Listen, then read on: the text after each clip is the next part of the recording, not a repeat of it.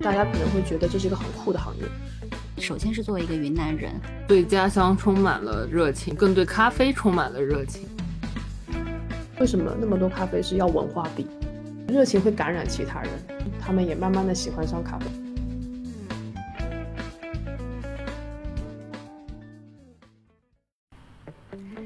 嗨，各位听众，大家好，欢迎收听 Coffee Plus。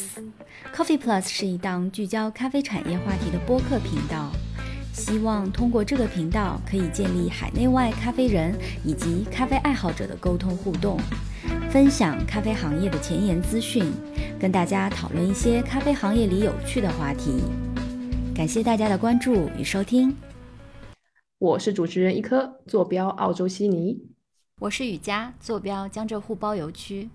我是玉楠，在日本东京。这是我们对 Coffee Plus 开播的第一期，所以为纪念这个里程碑式的一幕，我们决定在第一期的节目里为大家做隆重的自我介绍。我觉得首先想跟大家聊一聊为什么这档节目叫 Coffee Plus 的一些历史渊源。就是 Coffee Plus 这档节目，其实是我从今年三月份开始筹备，然后五月份的时候上线。我们通过了一个叫嗯 Clubhouse 这个音频的社交软件，啊，目前可能在国内还是处于一个没有被接受的一个状态。然后我在那个频道开播了 Coffee Plus 的这样的节目，也因为这档的节目，然后跟瑜伽、跟玉楠然后认识。那之后，因为啊，Clubhouse 一些种种的原因，嗯，我们可能做到第七期的时候就没有再继续做下去。但是我们其实，在那个节目里面已经沉淀了一些比较好的、嗯，优质的这样的听众，所以我们不想辜负他们，我们就打算之后就一起合作开一个就是播客的频道，就大家可以在这个播客听到继续我们带来的一些分享。嗯，对，这个是 Coffee Coffee Plus 这个这个节目的一些历史的渊源。那为什么叫 Coffee Plus？因为我觉得，呃，我自己本身从事的是咖啡行业，我是二零一四年入行，到今年已是第七年了。然后我之前最早的时候在呃 Campus Coffee 做咖啡师，之后去了上海的 Wagas 公司做培训师以及整一个饮品项目的负责人。那一八年的时候又回来悉尼。现在的话，又是一个咖啡自媒体的一个创作人，所以这段经历让我觉得说，哎，我对这个咖啡的行业，在国内或者在澳洲，都是有一些自己的观察跟洞见。我希望可以跟大家去去分享。那同时，我又不想太过于聚焦，聚焦只仅仅只是在咖啡本身。我希望一些连带的一些行业跟咖啡有产生关系的，不管是文化产业或是其他的一些环保的产业，都可以拿来。包括一些高科技的产业，能够跟咖啡做结合的产业，我们都可以拿来跟大家一起讨论，大家一起头脑风暴，看一下有没有一些一些火花，有没有一些新的创意的点子。对，这里我必须打断一下，就是我和于南出现在这个节目里，主要的。功能就是拉住一可，不要把这个节目做得过于的专业，以至于我们的就是听众啊，呃，尤其是我们一些咖啡爱好者，他们可能不是行业内的人士，会让大家觉得跟不上一可的前沿思路。我我觉得，我觉得听众不要被瑜伽被给误导，因为他其实本身也是一个半专业的咖啡人，包括玉南下其实他其实在日本东京，目前在读研究生的课程。在研究生上，这个刚刚入学一个大学里面学习，但是研究计划是关于咖啡这方面的。对，那玉楠，你就跟大家介绍一下目前你在日本东京的状况呗？你是怎么会跟咖啡结缘？咖啡结缘其实是非常有意思的一件事情，就是我看起来，嗯，好像跟咖啡没有什么关系，但其实是因为我一四年的时候，然后在自己的家乡云南省昆明市。然后在朋友的介绍下去到了朋友的姐姐的咖啡店里工作，然后那个时候，嗯，还没有不没有喝过意式浓缩，当时是一四年，然后，呃，当时咖啡那个做咖啡的人他就问我，他咖啡师店里的咖啡师他就问我，你要不要尝试一下这个咖啡？然后我说我不要，然后后来就。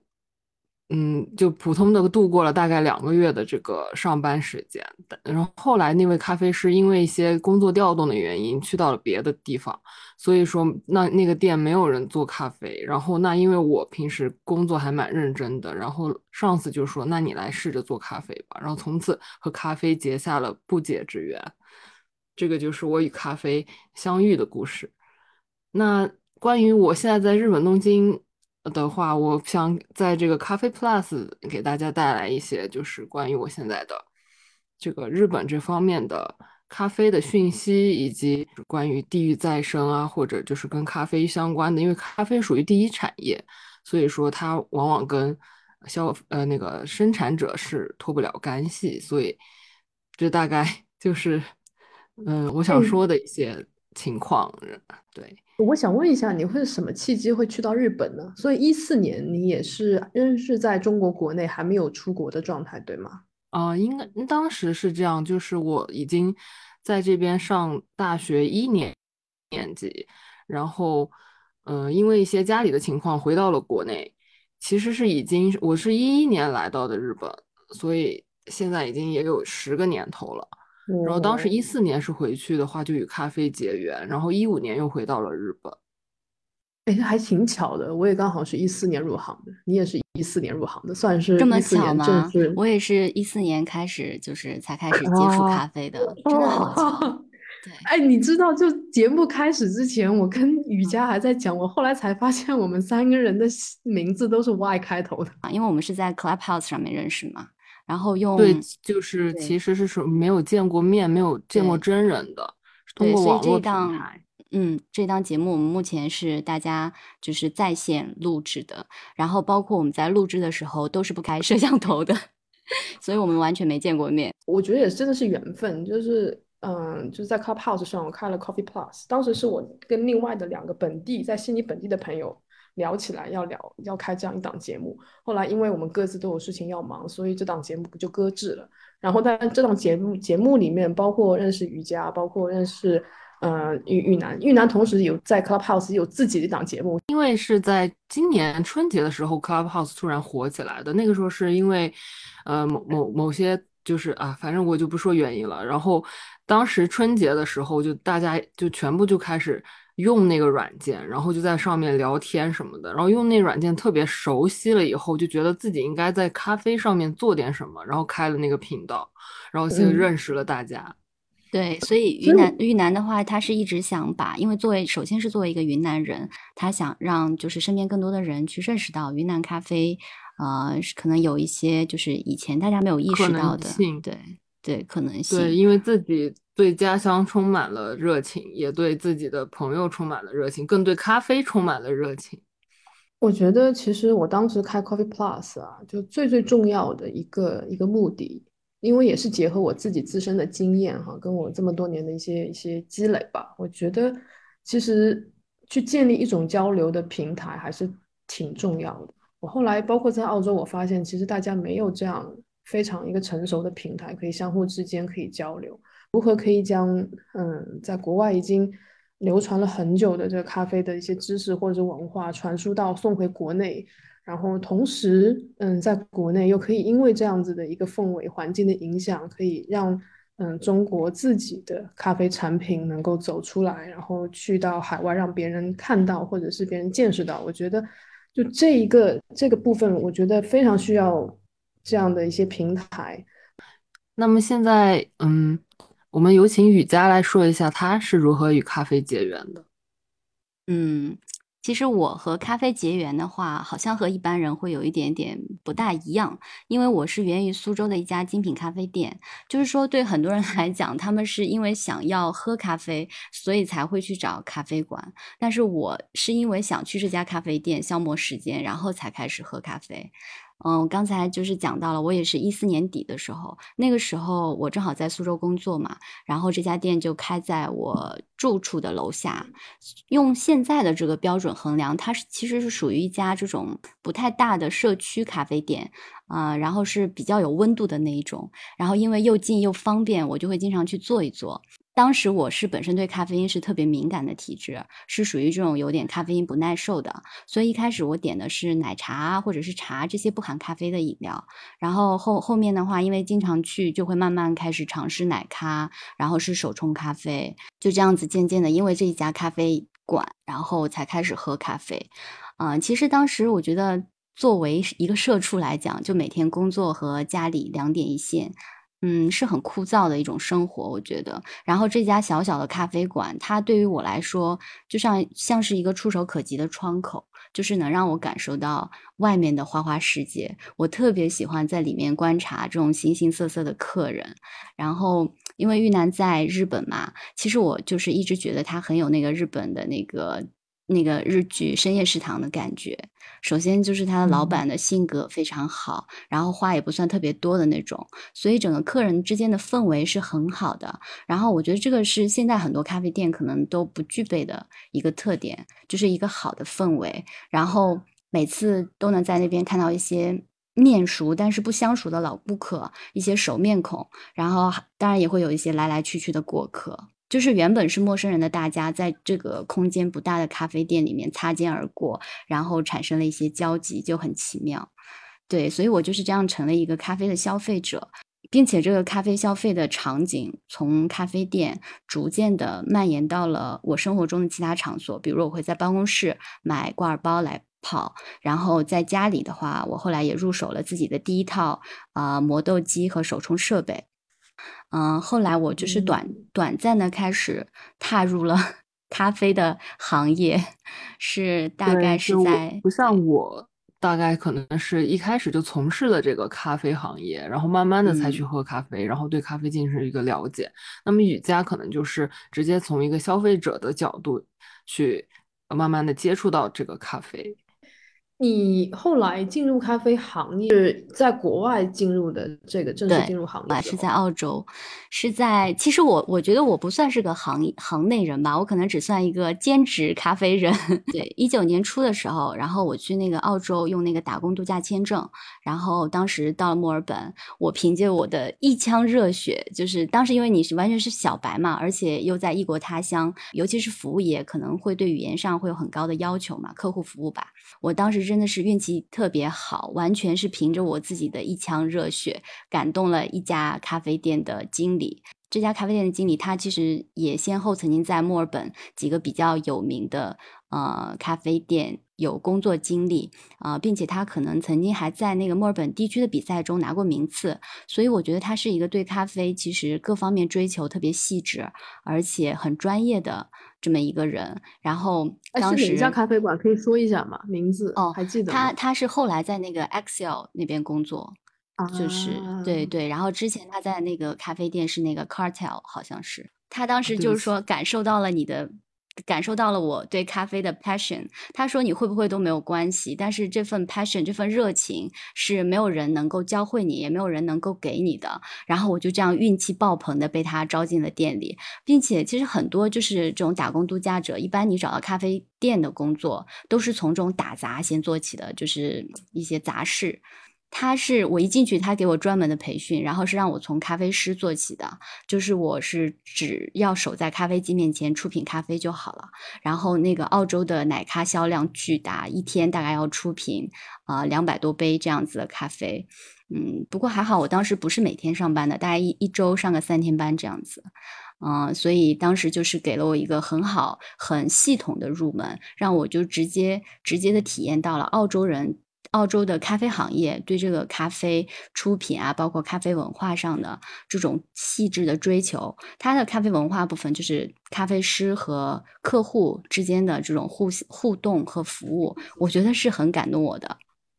这个是短暂的，就是在澳洲的呃做咖啡师的经历。嗯，哎，我想问一下，那其实你在这段经历里面，给你就是触动最大的是哪个部分？其实是这样子的，当时在整个打工度假的过程中，我没有没有多余的时间，因为我每天有太多的东西要去学习，要去适应，我反而没有多余的时间去思考。但是直到我在那边待了大概小半年之后，然后我因为要去加拿大读书，啊，所以我就不得不离开澳洲。然后我到了加拿大，等一切都安顿下来，那我想我继续找一个就是精品咖啡店去做兼职。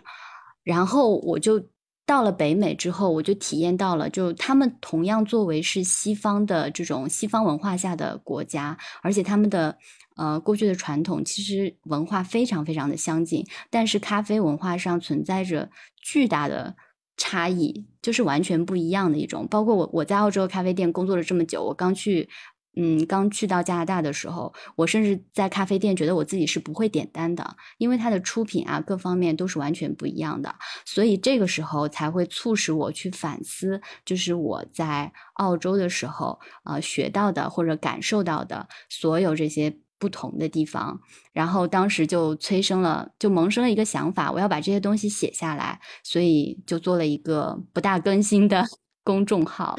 对，然后因为这是一个输出的过程嘛，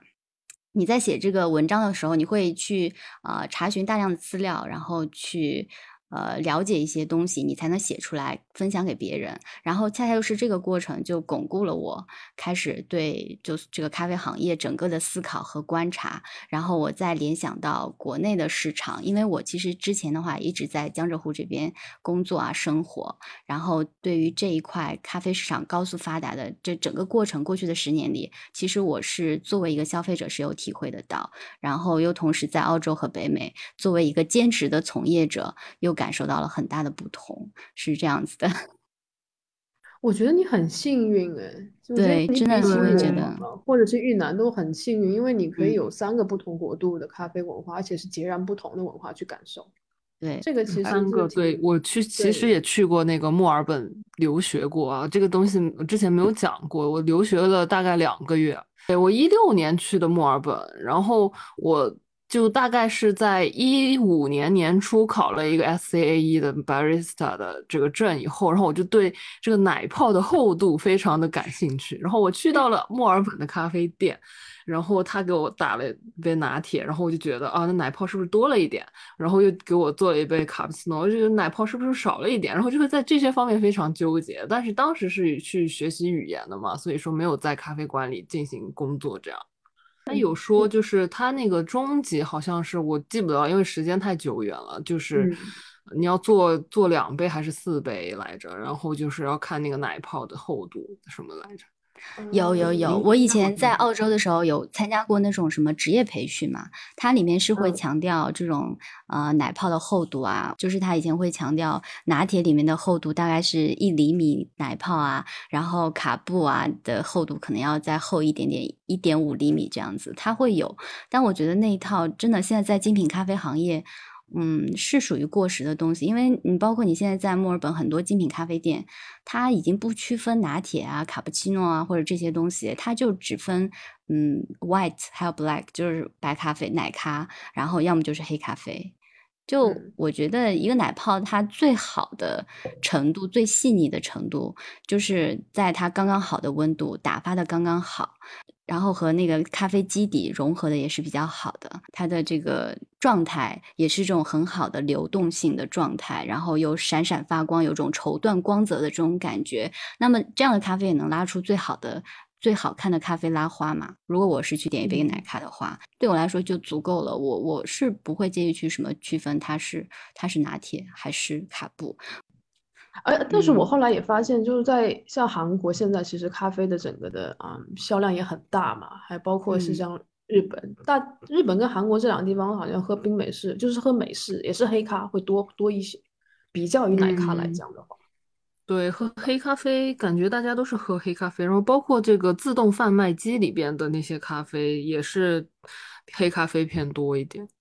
啊，现在其实我我觉得啊，就是国内也有这个趋势，大家都渐渐的从奶咖或者其他的花式的咖啡饮料会转向喝黑咖啡。比如说一个现象就是什么，喝美式的人特别多，而且很多人可能我觉得可能有几个方面吧。以前听。据其他的咖啡从业者，他们会觉得说，呃，喝黑咖啡，一方面是因为东亚人有很多是有乳糖不耐的情况，那么这种牛奶饮料可能就相对来说对他们不太友好。然后还有一个就是，可能现在大家的健康意识越来越强，然后呃，对这种追求健康的生活方式和饮品方式，是所以在这个饮料上追求会更纯粹。对我其实还有问题，就是对亦可蛮蛮好奇的。我们这个是第一期嘛，不光是大家就是听众对我们的一个了解，然后我们之之间也是在互相了解的一个过程。然后我之前看到亦可他有就是接触过很多澳洲的咖啡职人，包括做出一些质量很不错的采访啊，跟他们这种聊天。那我想说，亦可能不能跟我们简单的介绍一下，就是也跟我们的听众来介绍一下这部分。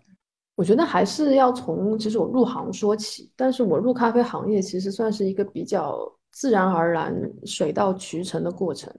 因为我其实很早就来澳洲了，我十六岁就来澳洲了，我整一个嗯读书的生涯都是在餐饮行业里，直至我毕业，其实也看到就咖啡行业在澳洲的整个发展，包括它产业链各方面都是比较成熟的，然后是仔细考虑了之后才决定要进入咖啡行业的。然后我进入之后一四年，我是很有意识的知道我要去找一个好的品牌，去打造我自己的技术。然后当时就选择 Campos。一四年那时候是 Campos 最鼎盛的时候。如果大家都对这个品牌略有了解的话，当然顺带一提，因为 Campos 今年上上上两个月刚好卖给了 JDEPs 但是在一四年那会儿，刚好是它最鼎盛的时期。我其实很幸运，就是自己还是很坚挺的进入到了这个公司里面。然后在他下属的一家直属直直营店吧，在那时候是在 Alexandra，在悉尼的一个工业区，这是 Campus 当时的第二家直营店。我在里面做咖啡师，那一年很愉快，但是当然也很累啊。但是真的学到很多，然后同事之间的关系，包括跟顾客之间的关系，也是从那时候开始去了解到我咖啡文化到底意味着什么。其实它意味着东西很很大。然后一六年的时候，刚好有个机会。然后就嗯被派到上海去做那个咖啡培训师，可是我那时候做咖啡师才两年不到，你知道，然后就放在一个位置上去做培训师，然后那两年在上海的经历对我来讲其实是挺大的一个考验，但是呃就这个挑战我很喜欢，就是每天的工作节奏啊，搭配这种习惯，就是高强度的工作吧，一天可能你十几个小时在做，然后看到两年之后，哎。你自己付出的努力成果有了一些，有了一些结果。我自己是比较欣慰的部分是，哎，整个咖啡师的一个 system，就是，嗯，你你的热情会感染其他人，那其他人受你感染的一些年轻人，他们也慢慢的喜欢上咖啡，包括到现在，也还是当初我培训的那一帮人。都是还在坚挺在咖啡行业里面，这个还是我我挺欣慰的，就是你确实有有帮到别人。我后来看到伊可也采访了非常多的，就是包括澳洲当地的咖啡冠军，或者一些以前躺在我那个 Instagram 里面的我关注的一些大神和名人，最后我都在那个伊可的视频里面有看到过。然后对于这部分的话，我其实想了解一下你在做自媒体的过程中的一些收获，然后有什么想跟我们分享的。我说一下为什么会有这个这个采访的这个契机出现。看到中国咖啡那几年蓬勃发展的势头，我相信以后一定是越来越好的。那现实现实也证明了，确实是这样。但是我其实发现很多人对于咖啡的这个行业的理解会存在一些偏差或误区吧，尤其是年轻的进入行业的一些一些年年轻人，大家可能会觉得这是一个很酷的行业。其实，在国外的话是有这个氛围，就是你在那些很棒的精品咖啡店，它的氛围啊，它的产品理念啊，其实做的都很好，然后它的咖啡师也都酷酷的。然后，所以会有年轻人会觉得，哎，这是一个很酷的行业。然后，我觉得，尤其是在澳洲，因为我当时，嗯，后来在那个加拿大的时候，因为我后面工作的这家咖啡店的老板，他们是有澳洲履历的，就是他是在澳洲做了好多年的咖啡，然后回到加拿大开了当地的这家那个自烘焙的咖啡店。然后当时我在的时候，他的好朋友。就是过来给他做那个兼职，做这种产品经理啊之类的。然后跟他们聊天的时候，他就提到过，说咖啡师这个工作在澳洲的时候，很多人会觉会把他就澳洲人，他可能很多人会觉得他是一个一份专业的工作，就 professional 的工作。但是在加拿大的话，很多人。会觉得它只是一份 college job，就是一份嗯大学里兼职打工的这种这种工作，可能是受星巴克文化在北美的影响比较大，所以这对这就是当时一个澳洲非常资深的一个咖啡师，他对于这个两边文化觉得有差异的地方。很多然后进入这个行业可能是被某一个点触动或者吸引。包括我其实到现在为止，我都不太理解为什么那么多咖啡师要文化币。我其实对这件事情是有迷思的，这个是一个咖啡师的标志吗？还是怎样？我记得有一次在上海的一个不是很大规模的咖啡展会上，它是有跨界活动的，然后它那个跨界区就是纹身跨界，就是咖啡和纹身的跨界。这个我觉得刚好也就是盛嚣尘上吧，我觉得刚好看到大家都在纹，那我就干脆做一个这样的展台好了。这样也蛮聪明。那他们来到日本可能无法在街上行走，为什么？因为日本对于这个，对，就是有刺青这个事情还是蛮避讳的。他可能基于一些文化背景吧，就是在日本的话，就就是一黑帮就一般身上都会有纹身，就听说这样的一个。然后我们我们现在还是回到前面的话题，就是讲到你的那些采访对象。OK，我采访了悉尼当地的几。个小众的精品品牌，包括嗯，像 Artifisa，因为悉尼有一个有一个 suburb 叫 Surrey Hills，那里有很多很好的咖啡咖啡馆，包括像我刚刚提到 Artifisa，包括有社区咖啡馆，像 Double Tap，也是现在目前为止我合作很好的这样的一家咖啡馆。还有的话是连锁咖啡品牌 St Jude's，然后还采访了小众，就是。就是独立烘焙师啊，像 Benjamin 他们他自己的品牌叫 New Paradigm，然后采访了还有谁？然后啊，对，采访了澳洲烘焙冠军 Takumi Sakamoto，嗯，然后还近期为什么这些名字就是这样的名字听起来都像是日籍的日本籍？没有，只有 Takumi 是日籍，Takumi 是日籍，对，Takumi 是在是在到了悉尼才接触到咖啡的，对他以前不是。对，我在日本这边认识了一些咖啡做咖啡的人，他们其实都很向往去澳洲打工度假去做咖啡这件事。我觉得还是海外派，就是都都了解一下吧。我我我我也能想到他们当时那种心态，应该都是了解一下吧。我好像看你和那个，就是之前我在那个 Instagram 上面有关注那个 Jibby，他就是是拉花冠军吧，曾经的一个，好像你跟他就是私底下也保持比较密切的互动，他好像经常帮你做活动啊什么的。Jibby 是 Jibby，其实也是当时我找的他。Jibby 其实是一个在我认识的女性咖啡人里面非常努力的咖啡人。包括他一直在比赛，一直在比赛。近十年，我看他没有间断过比赛。他几乎其实把澳洲本地能够拿的一些拉花奖，就拉花的奖奖奖项啊，都已经拿了。对，而且他还有自己的拉花缸品牌，我看他好像在做，而且好像很多人在用他的拉花缸。他拉花缸是怎么来的？是因为。好像有一年的比赛比完赛，他不是第一名，他是第二名还是第三名？然后所有的可能的目光都聚焦在第一名身上。那他其实是有足够的时间可以去打磨他自己拉花缸的产品。我不夸张的讲吧，就是你你一上手他的缸，你用其他的你都觉得不怎么成熟，因为他还有专门为男士跟女士手的这个大小或厚度去专门设计这个把把手的部分。所以很贴心，了解了解。对对对，我当时在澳洲，如果再多待两个月的话，其实我自己的一个小梦想就是买他的一个拉花缸。这个还是要是梦想吗？这不你一天的工资就可以买了吗？